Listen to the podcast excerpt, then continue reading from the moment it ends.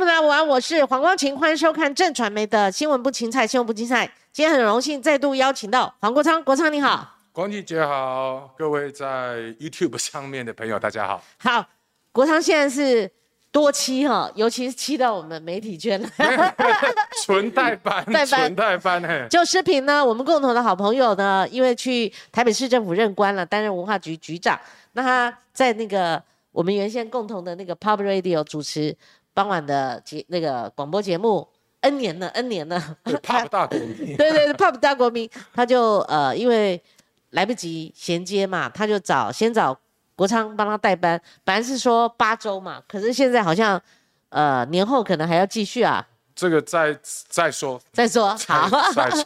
那还有一场很轰动的，你跟馆长的那一场，哇，那个流量惊人呐、你有没有事先有没有想到预料到这谈什么、啊？虽然我忘有点忘记了，哇，那个多少人在看呐、那那一天晚上的确是有一点。第一个，我必须要说哈，馆长他自己经营 YouTube 本来就很成功，对那他自己本身那边的流量其实都蛮大的。对，那那天晚上跟他讨论黑金的这个主题，我觉得可能也是刚好在那段时间当中，嗯台湾社会发生很多事情。是那一般呃人的感受感受非常强烈，也非常强烈、嗯啊，所以那所以那一天晚上应该他，我如果没有记错的话，应该七万八到快八万个人。哦，对，同时在线吗？是是是，哦，那那那那真的是很惊人的一个数字啦。哦，顶多我看那个流量比较大的自媒体的，顶多破万同时在线哦，它破万就很多有八万呐、对对不对？哇，那真的很惊人。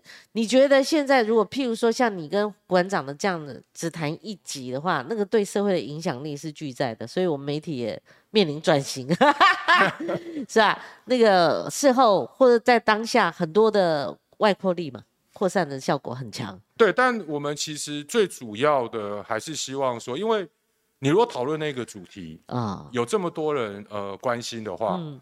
那代表的是这个主题对于很多一般的老百姓而言，嗯。他们是有感的。嗯。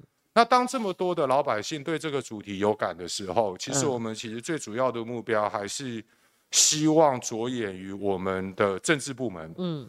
那不管是掌握行政权的，还是掌握立法权的，嗯对于社会上面现在所发生的这些问题，嗯。你们积极的回应是什么？嗯。也就是说，在去年的地方选举结束了以后，哦，那呃，可能对执政党来讲，哦，他们呃，与其急着找特定的两三个人嗯。当做战犯在批斗，嗯。我觉得不如冷静的想一想，嗯他们目前在整个执政的过程当中，对于大家所关心的这个问题，你在政治上面具体的回应是什么？你做了什么事？而不是现在我看到的情况是蛮荒谬的。对哦就是说，你一方面找党内少数的几个人，嗯在对他们进行一些批斗。哦当然，我向来的习惯是，我不太想要去讨论他党的事务。哦，嗯民主进步党要不要开除他们自己里面的某些党员？某个程度上，是这一个政党他所展现出来的风格，嗯以及他要怎么跟社会说明，我们是一个怎么样的政党。哦，那这个是民主进步党他们自我定位。嗯的部分。但是呃，在另外一方面是呃，在选后哦的一些呃具体的措施上面，你是不是有随着人民关心的问题在做调整？譬如说哦，郑文灿他是主持败选检讨报告的人，嗯。他那个时候提出了几个问题，哈、哦，第一个，他承认黑金嗯。是一个问题，嗯。那其实所有的人都会关心，那你针对这个大家关心的问题，请问你做了什么？嗯那第二个事情是论文争议的事情，大家看不到有什么系统性的检讨、反省，反而是看到本来在国会被询的陈明通，上个会期在立法院有立法委员问他，他说陈局长不回答陈教授的问题。嗯。但是在审总预算的时候，他非常突兀的站起来，突然站起来，干死哦，高喊林志坚案是冤案。嗯，那你怎么会用一个国安局局长的高度在国会殿堂帮一个特定，而且是台大学轮会已经认定的结果，嗯，选边站对背书？对，陈明通不要忘了，他另外一个当事人于正煌也是他的学生。对，那到底是林志谦抄还是于正煌抄？在这件事情上面，我觉得陈明通似乎踩了一个非常明确的立场，而他所采的明确的立场是护林志坚，嗯，不惜打击他另外一个学生于正煌，嗯，而且是在国会殿堂利用国安局局长的高度去做这件事情，我必须要说，非常的不恰当，嗯，这样的国安局局长根本不是任，嗯。他已经角色彻底的混淆了，嗯嗯而且他所踩的边刚好是跟台大学轮会的认定结果完全相反。嗯嗯，好，那第二个，那真的我们如果不从国安局局长的角度，就是以陈教授的角度来讲，不管是林志坚抄还是于正煌抄，你都是指导教授，这些论文都是你审查通过的，就是啊，你难得你难辞其咎。对而且真的台大要进一步追问的事情是，好，那如果即使是如同陈明通他自己所讲的，嗯。他把 A 的草稿给 B 看，那 B 抄了，我先不管 A 还是 A 是谁，B 是谁，嗯。那一个最关键的问题是在学位论文审查的时候，你已经看到了明明是抄的东西，嗯，你为什么会口试给他过？对，这个是在学术伦理的追究上面，我们必须要去追问的问题。嗯，那当然，现在在关心这件事情的，大家都还在等着台大对陈明通的调查报告，嗯。什么时候会出来？嗯，那我们当然尊重台大他们基于他们的专业、嗯。独立所做出来的判断，对，但我必须要说，嗯。这件事情已经不是台大个别学校的事情了。嗯。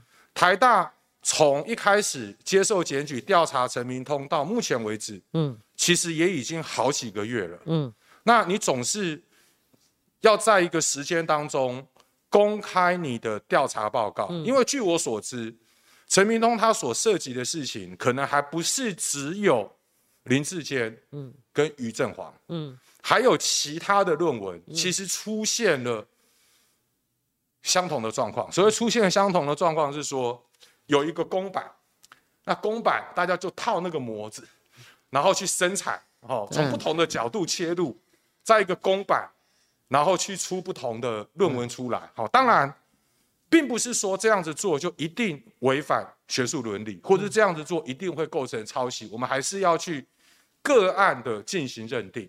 嗯那只是说，对于一般的社会大众来讲，现在对于陈明通他所其他涉及有套用公版的问题，完全没有办法进行公众监督。为什么完全没有办法进行公众监督？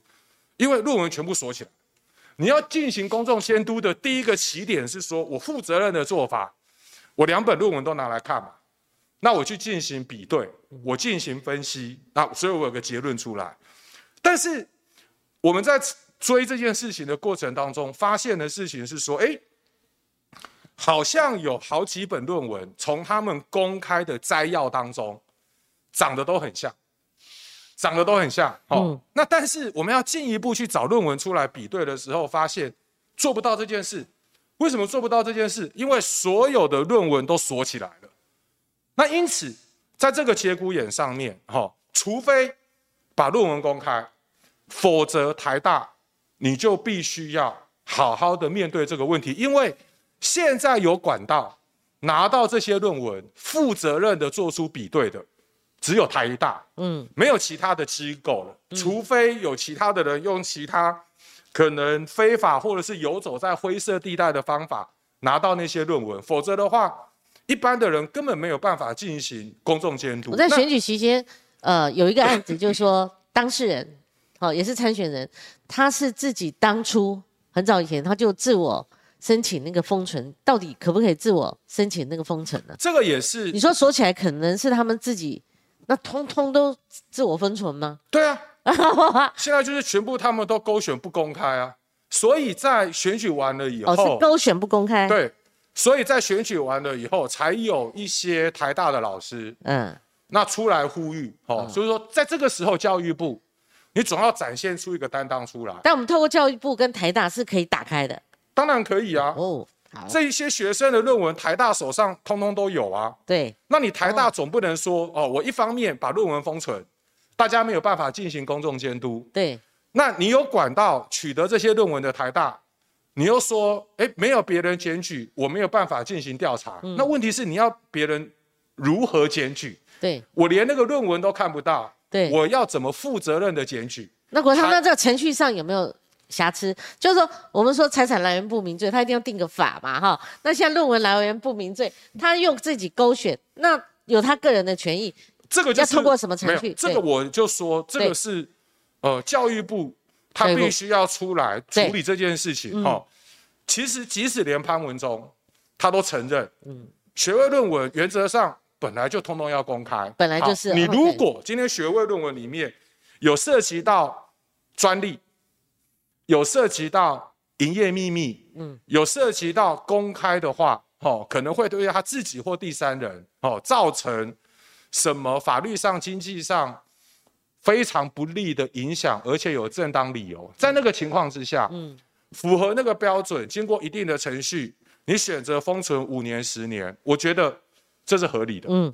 但是绝对不是像现在的制度一样，嗯，你不想公开就可以不要公开。嗯，那我就问一个最直接的问题嘛，嗯那你一个高教的机构，你不要忘了哦，对啊，台大还是拿纳税人非常多的补助，嗯你负有一定的公共任务，嗯，在这样的情况之下，你怎么能够允许这么大规模的论文不公开，而且不公开的那些论文，嗯。里面掺杂的有不少，嗯，现在已经引发社会争议的事情。对，那解铃还在系铃，就是说解铃还需系铃人呐、哈，所以我觉得分两个层次。第一个，论文什么时候可以选择不公开，这件事情不是台大个别学校的事情，这个是全台湾高教共同的问题。嗯，那教育部，你总要展现出一个态度，对啊一，个清楚的措施出来嘛。嗯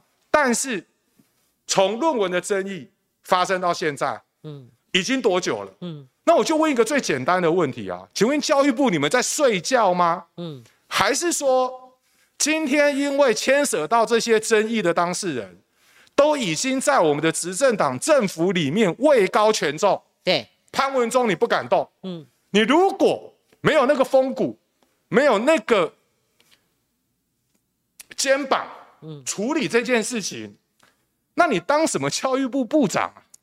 这人之所以可恶，就是教育部没有作为，那第二个，可恶。那第二个层次，对，就到台大的层次嘛。哦对那台大的层次，当然管中敏现在他已经卸下校长，对，那这个单子就到新任的校长。陈文章先生，那可能新任的校长也会觉得自己蛮倒霉的，哦，说管老大，你为什么不卸任以前，把这个问题处理一下？那管老大那一世虚名啊，把他不处理啊。对啊，他，把担子丢到我身，那但是现在讲这个没有用了。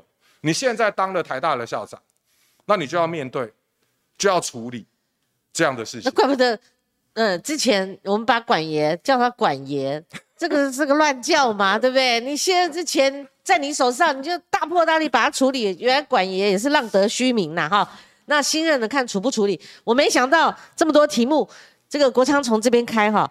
那国昌，我再请教你哦，于正煌他是调查员，对，手上有案子，是其实我有邀请过他，他真的不方便。真的不方便。嗯嗯，在台面上，你如果哈应邀请，我不会，黄光琴不会不邀请，是除非很困难，我邀不到。是，那于正好我是透过他的律师间接，我当然想 try 想试，就他真的，因为我说不要勉强，是我只是探寻有没有这个空间，有没有这个机会。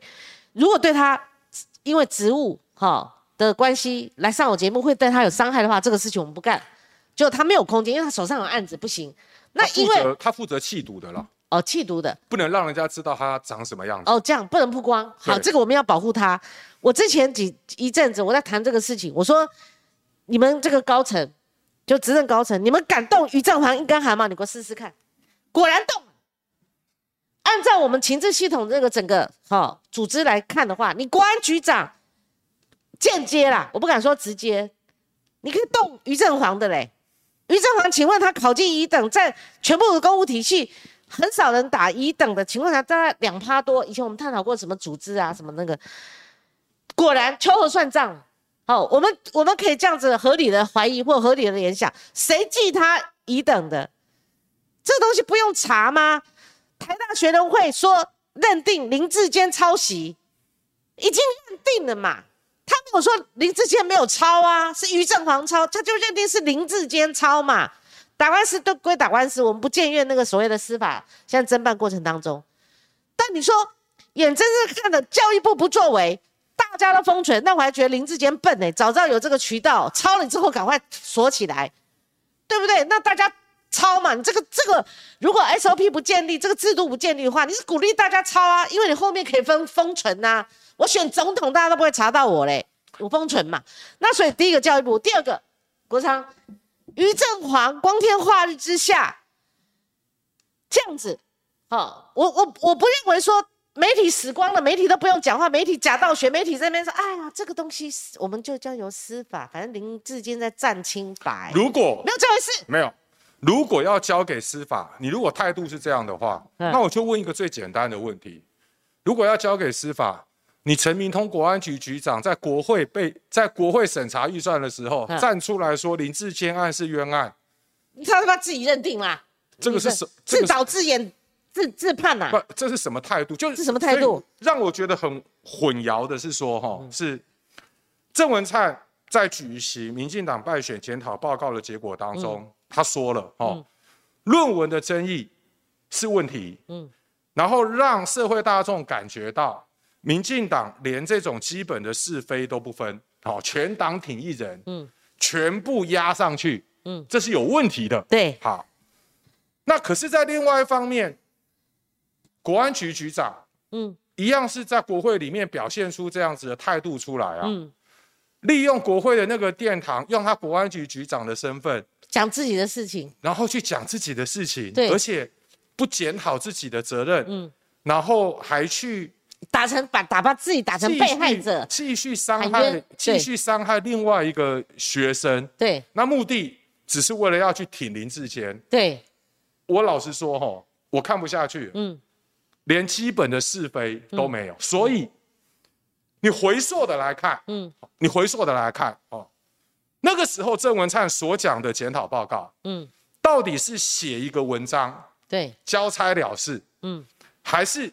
真的有要检讨，嗯，你既然检讨报告的结论是这样，代表你承认这是个问题。当然，但是我从你后续的行为，我完全看不出来，我也感受不到你把这个真的当成问题，嗯，让我觉得前面的只是在写文章交差了事。对，那更荒谬的事情是说，因为我再强调一次，嗯。其他党的事务，啊我真的没有什么兴趣去参与。他们每个政党有每个政党。可是他如果执政拿到政权，对，国昌黄国昌，你就要进场啊。好，但是你说哈，高嘉瑜在林志坚的论文前说一尸五命，嗯，结果他现在变成被检讨的对象，对，那我就觉得很错乱。嗯，在悲剧发生以前，他已经出生事情，跟你们讲不能这样子干，对，会出大事。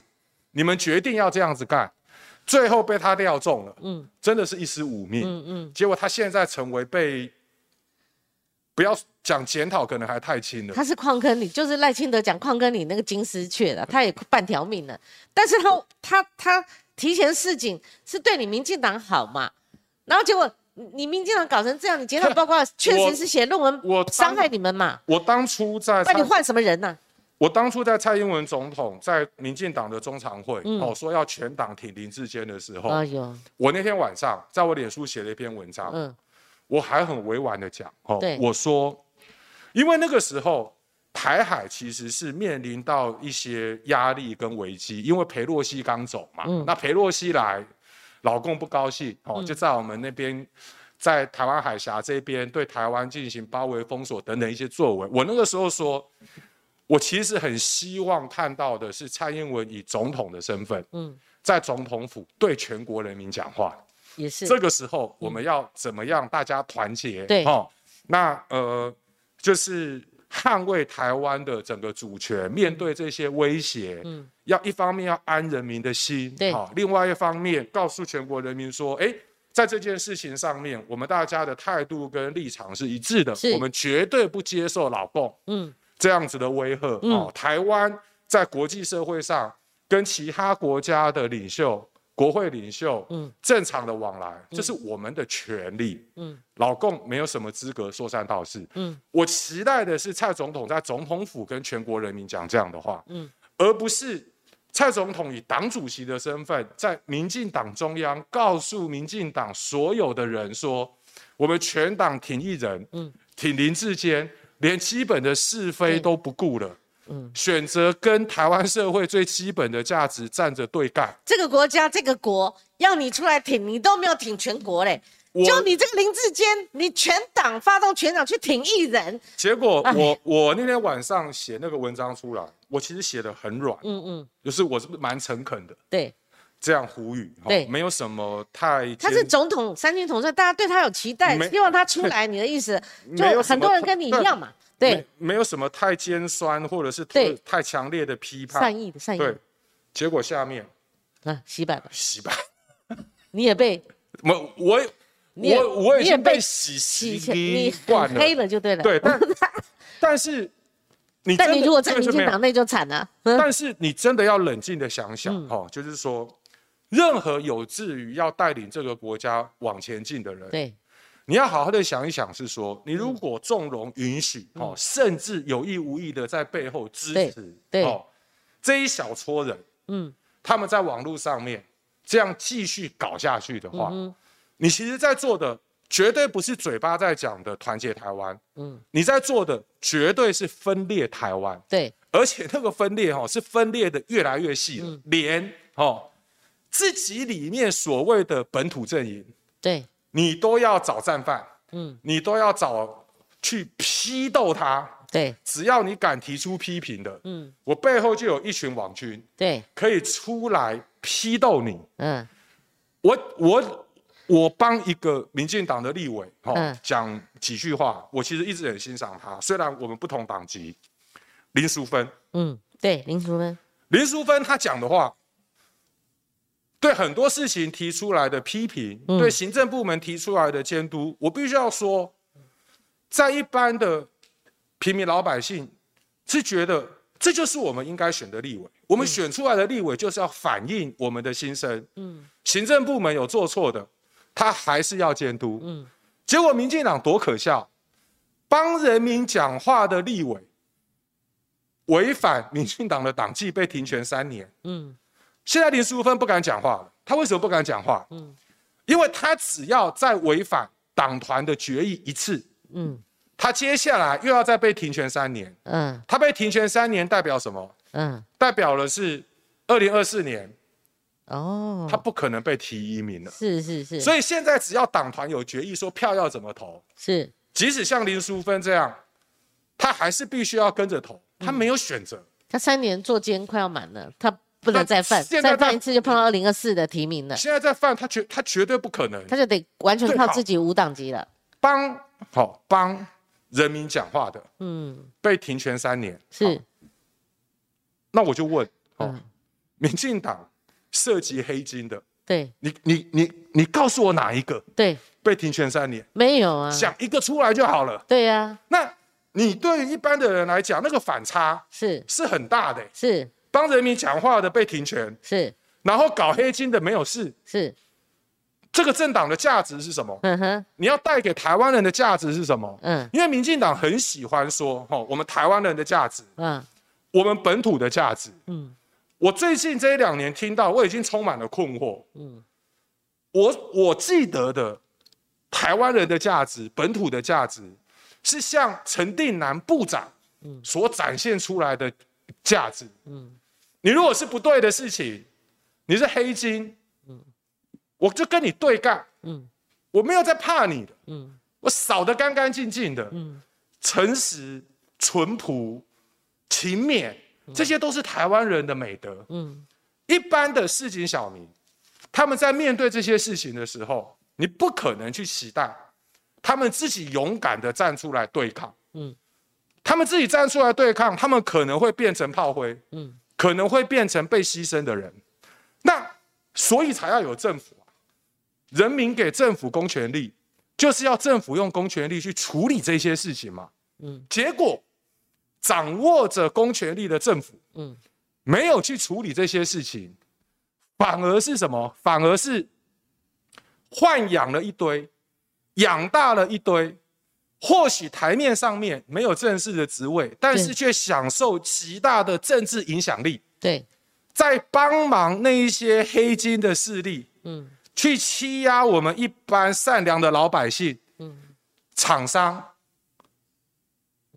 这这是什么境界？然后你告诉我说，呃，我们是本土价值哦，我们是台湾人的价值哦，所以一定要挺民进党。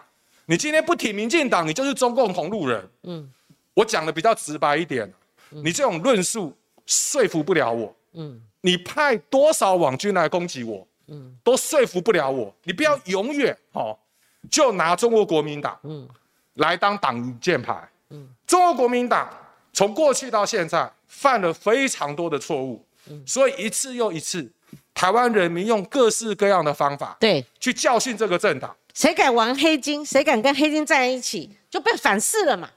国民党过去有不当党产，对，所以我们就过不当党产条例嘛。对，我把你所有钱都拿走。嗯。国民党以前在马政府的时期的时候，他搞黑箱，嗯，搞服贸，嗯，所以国民党失去了政权，被拉下来。台湾人民用很高的支持度，嗯，把民进党政府给送上去。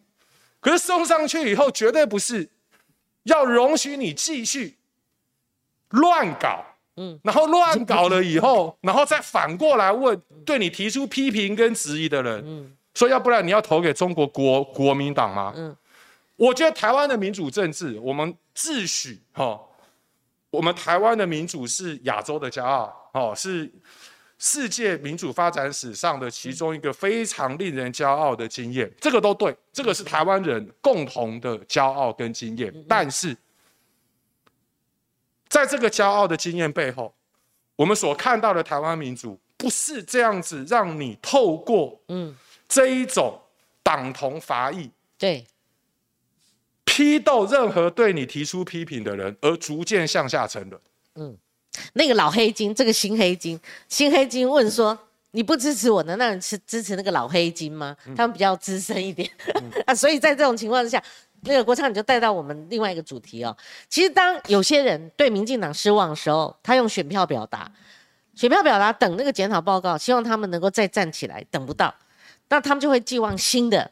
领导力，新的领导力要假以时日，其实就赖清德，就赖清德就开始比较沉潜、比较低调，开始从北到南去选他的党主席。终于，我们等到一月十五号，也没人出来跟他竞争，同个竞选，大家看看那个投票率低，以致造成他的得票率也是中中等生，票数不高了。得票率很高，但票数不不多。我们再分析来分析去，但是他走到他的本命区的时候，那时候已经台湾已经针对台南正副议长选举已经宣天呐。大家还质疑说，那你前进二零二四的道路，这个充满崎岖啊，还是对于赖清德是抱以寄望跟同情的？但是呢，可是他一到了这个台南这一场，我就看到黄伟哲坐在旁边，黄伟哲先一步就已经开过记者会，他知道这火烧眉头了哈，呃，这个不上场不行了。好，后面坐了一排立委还有议员，就看到那个赖清德铿锵有力在讲的时候，突然讲。你起起来，先叫黄伟哲。黄伟哲把东西，他开个会，他把东西前面抱一大堆，不知道要干什么，就把东西放了，就站起来。黄伟哲那时候一定皮皮喘，你给我起来！他就没想到他很快的速度，赖清德赖主席，他另另外说，通隆中起来，叫大家通通站起来的时候，大家站起来。我有注意到那个陈廷飞，因为赖清德他整套的论述里面讲的是什么？他认为台南市政府议长夹杂了所谓的黑金。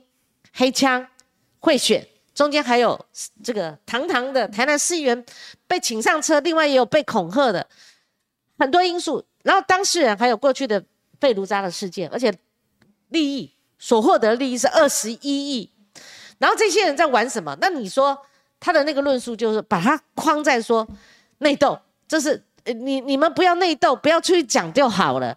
但事实不是这样啊，事实上是谁在争这个利益大饼？谁要选正副议长？正副议长有没有跟这些关系？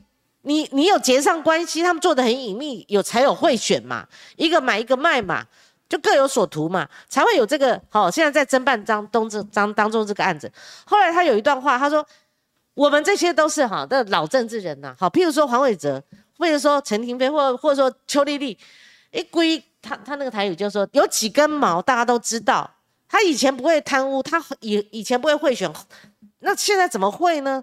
他们应该不会，所以那那请教那个国昌，你看了我我们私私下有有聊了一下哈，你看了会不会觉得？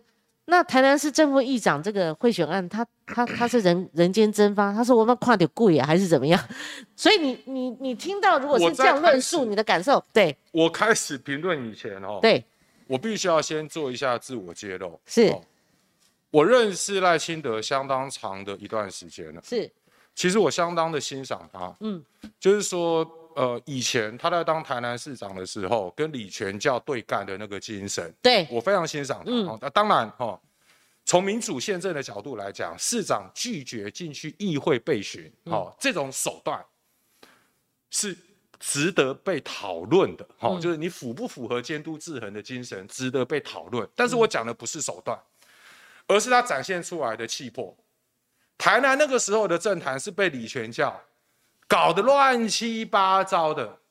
赖清德选上市长了以后，嗯我就是不跟你这种地方的恶棍妥协，我就是要跟你对干。嗯那个时候，李全教还没有被宣告当选无效哦，嗯也还没有被判刑哦。嗯但是赖清德知道台南那时候的状况，他选择出来跟李前叫对干。诶那他不能装傻，不能说跟政治妥协，他从那个起点就开始跟他对抗，对，好，哎很硬哦，对，嗯。那哎、那我会觉得说，哎、这个人有 guts，嗯。因为有的时候哈、当一个市长，有的人选择的方式哈、是啊没有关系，我当市长是大家长哦，所有的这些有的没有的势力哈、不管他是黑的。还是黑到发紫的，还是灰的，我全部都要把它黑白灰都要哎空住，全部都在要把它扣在一起。有人的执政风格是这个样子。而，且府会要和谐。哎，对但是我比较欣赏赖清德的那种风格、嗯。哦。那因为呃对他这样子欣赏的态度，我必须要讲说，他这一次到台南的座谈，嗯。他所讲的那些话，我其实听了有点失望。嗯。我应该说是非常失望。嗯。我为什么说哦是应该非常失望？是说好，第一个，哦，他的意思是说台南的黑金政治，他说民进党的政治人物哦，嗯有几根毛都很清楚哦，哪有什么条件跟人家搞黑金？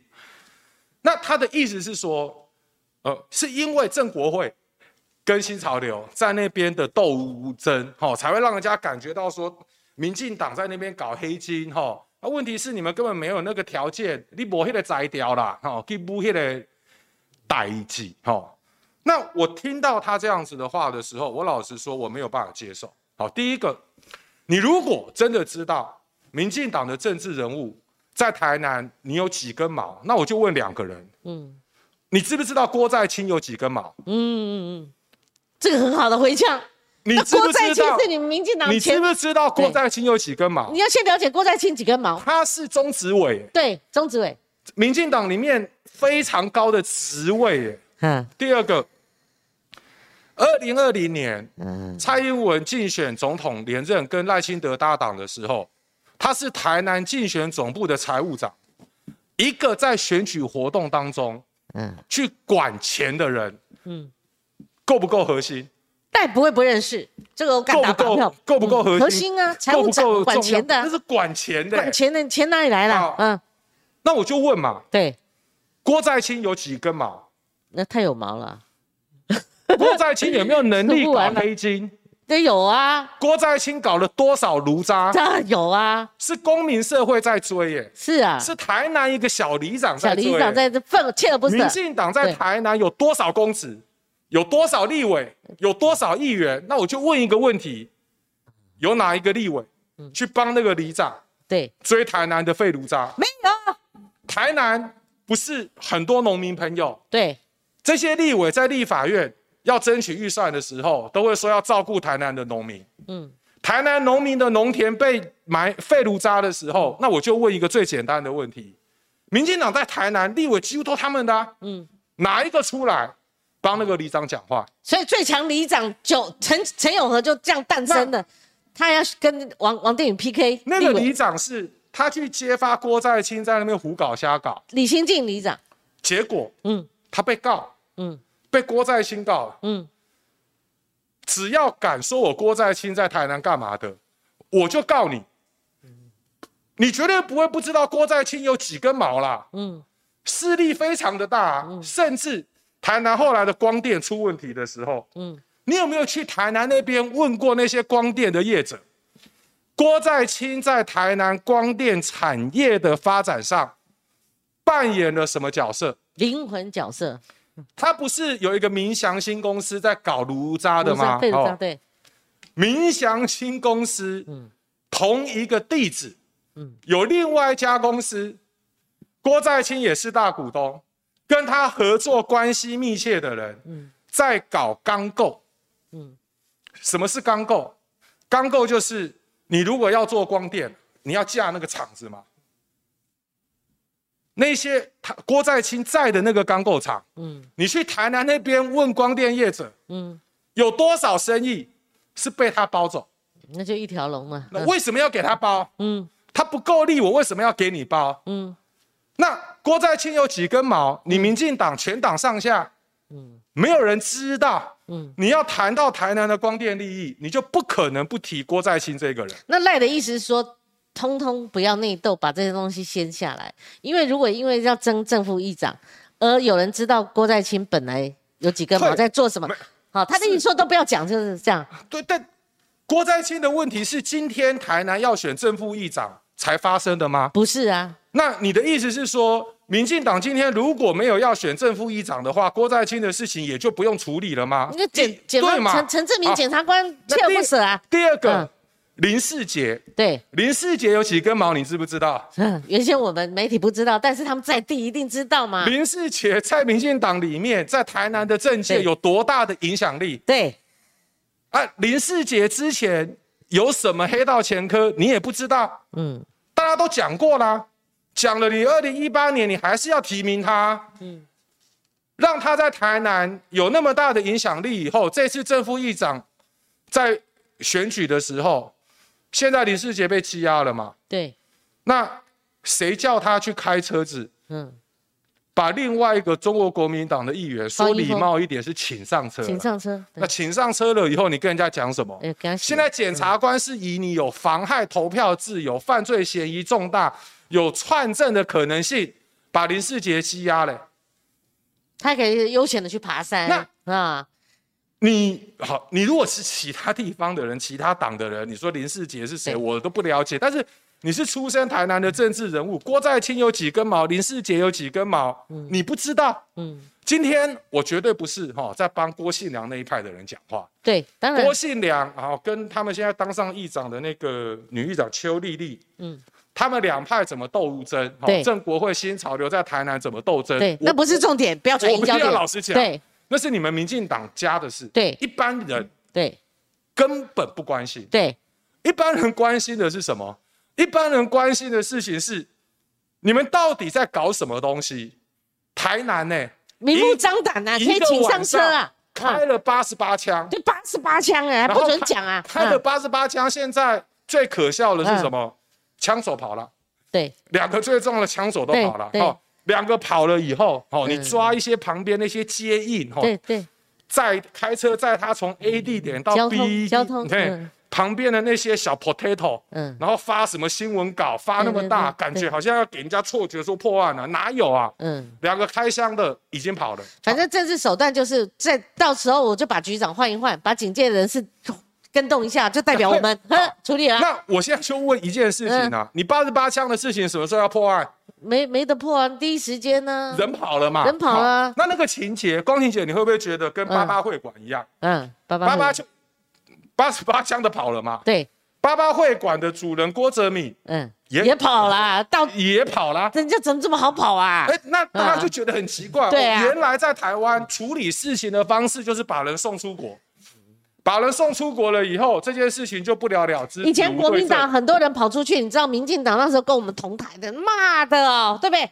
好，他们现在的人被点的也是一样，哇，这我们司法没有。当然，我我必须要讲说，中国国民党有中国国民党的问题。对，哦他们我跟你说，哈，他们他们或许赖清德，你看李全教你就看不顺眼，你可以两百多天不进议会，可是那为什么你们这些，你看郭在清怎么样呢？你看这个林世杰怎么样呢？应该是一样标准，一套标准嘛。或许好、中国国民党现在沉浸在胜选的情绪当中，哦对，但是我必须要讲的事情是说，台湾的公民社会最可贵的地方是，嗯，我当初用什么标准要求你中国国民党，当然，对。我现在就会用这个标准对，来检验你民主进步党，哦，嗯所以反过头来，中国国民党。你们也不要觉得说，哈、就好像天下是嗯。你你你们的，因为只要台湾的公民社会还在，嗯。我们的标准没有改变，嗯。我们一样会用相同的标准，继续的去监督中国国民党嗯执政的地方，包括他们现在所取得嗯很多取得执政权的地方县市，嗯，我们也会用同样的标准，嗯去监督他们。因为你黄国昌怎样，跟我黄光琴怎样，我们我我我碰碰一下，我们几根毛你们也很清楚啦。对对对，你你不要再拿那个什么，我们中共同我们是中共同路人啊，我们为什么拦的我们怎么样？嗯没用，我告诉你，蓝的哈那个已经数烂了，那个那个该讲的都讲了。呃，我老实讲了，像对对？像这种话哦，对，民进党他们台面上的政治人物也哎呀，他们也不敢对讲啊，所以就派一些嗯，就是侧翼之所以是侧翼，对。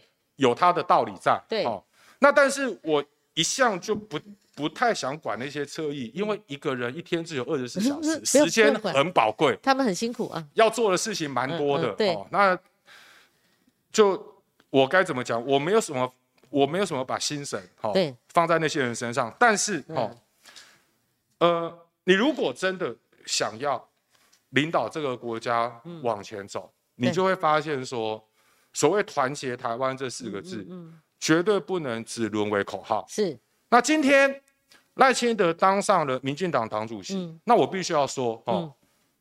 被侧翼网军嗯莫名的攻击，打到黑的，赖清德绝对感同身受，嗯，绝对感同。当然啦、他你你讲2019这个年的时候2019对，从台独金孙，嗯。差点快要变中共同路人，那你就会知道说，呵。那一种完全不分是非，嗯。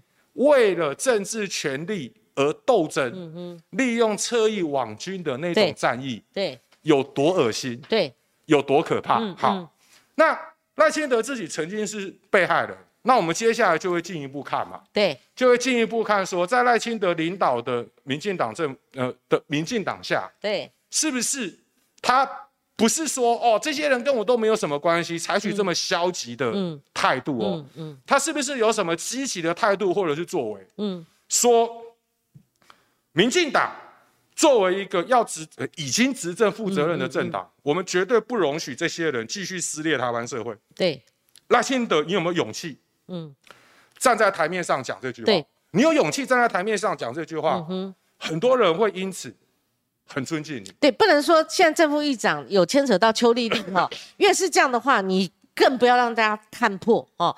你的对台南正副议长，他扯到这个黑枪黑金贿选这些恐吓这些东西，你的理解程度要高于谢龙介，你要弄摸得清清楚楚，不要护短，你这样子才能够把你的本命区重建。啊，至于过去如何对抗李全教，大家都非常清楚了。那你如果你自己的作为是把自己过去去对抗李全教的这种哦英烈事迹的话，都把它抵消了，那那你这样二零二四，它绝对会很崎岖。就是大家分析的脉络是这样，所以国昌像抖内哈，这个柯文凯先生说岁末年中请国昌老师还有小编喝嘎逼嘎逼，好，嘎逼嘎逼，好，谢谢豆虾哈，荣海，谢谢你哦，希望大家可以过个好年哦。不，Nicholas，好，他抖内哦，他说这个实其实现在台湾选民也很彷徨哈，那也见过国民党的衰败，也看民进党的堕落哦。民众党也不争气，我说的也是啊，我们人民到底还能相信谁？真的是很哀愁啦哦。我会看到那个哀哈，就是说在岁末年终的时候，我也看得很心酸呐。其实很多民众跟跟我们一样的感受啦哈。那国昌，因为我今天要哎先溜哈，所以我我有一个议题不得不谈哈。我看我们谈。也跟观众朋友讲，我们谈到这个十二点五十五分，光景要去哦，因为通告啊要赶一下，没有问题。所以，诶，国昌八八，我们刚刚拿八八八八八十八子弹嘛，哈，在八八会馆在选举期间，哇，经由黄国昌这样子一弄，哈，八八会馆，哈，你你你你你你指几，呃，指了几个人？后来他们更换警戒人士之余，他们也去说八八会馆，我们把它抄掉。通通抄掉，然后他们也有拿到，主动去跟曲美凤拿那个呃影带，然后就说那我们惩处二十六个，好如何又如何？可是被刷，为什么？你要曲美凤是在薛明志儿子薛长友的那个媒体，他们自己做媒体，我们可以这个脉络可以讲。那吴子嘉他他管到我们今天已经来不及讲，但是国昌你是发源地发源者啊，那所以你对这个案子很熟，你跟我们。本来要收尾，收不了尾的。你帮我们讲说，现在在玩什么把戏啊？有超干净吗？还还还有他他他是不是掩盖了些些什么？这听说有影带，那影带你们在里面搞什么就可以可以这个给大家知道嘛？是不是？因为我必须要说哈，对，就是目前包括警政署，对，包括我手上，对，那包括曲美凤女士，我我相信我们有的影带哈，应该是同一批。同一批哦，对，但是呢，同一批的影带，我必须要老实说，并不完整。哦，真正完整的其实是在管委会。你有跟我们讲过，说住户受不了了，提供了啊。但是我们也必须要说哈，就是那个管委会的影带，到底他们愿不愿意拿出来，如何如何，你还是要尊重那个大楼是的管委会。那拿出来的是不是已经很丰富了？是，所以才会有前一波检察官也好，啊，警察也好，对。他们受到惩处嘛？嗯，好。那但是我必须要说的是，前一波的惩处，他所处理到的只是涉足不当场所。嗯，那接受业者招待，就是去招待所的时候没有给钱，哦，是业者招待你，只有到这个层次哦。就包括检察官跟警官，对，就到这个层次。那但是大家更关心的问题是什么？大家更关心的问题是说，你那么多手上具有犯罪调查权限的检警。竟然是去一个洗钱犯那一边接受免费的招待，嗯，那这两者之间有没有对价关系？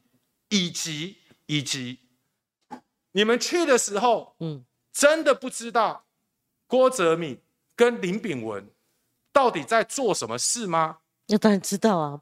现在只有一个结果，嗯，连完整的调查报告都还没有公布哦，嗯。那我当然希望哦，不管是高检署，嗯，因为高检署要负责检察官的部分，嗯，还是警政署，嗯，请你们早日公布你们的行政调查报告，嗯，因为他们上礼拜公布的感觉好像有处理，那个只是告诉你结果哦，谁被记过，谁调到什么地方，那不是嗯。完整的调查报告，嗯，所以我上礼拜我才在脸书上面问一个最关键的问题，嗯，关键在哪？谁跟谁借？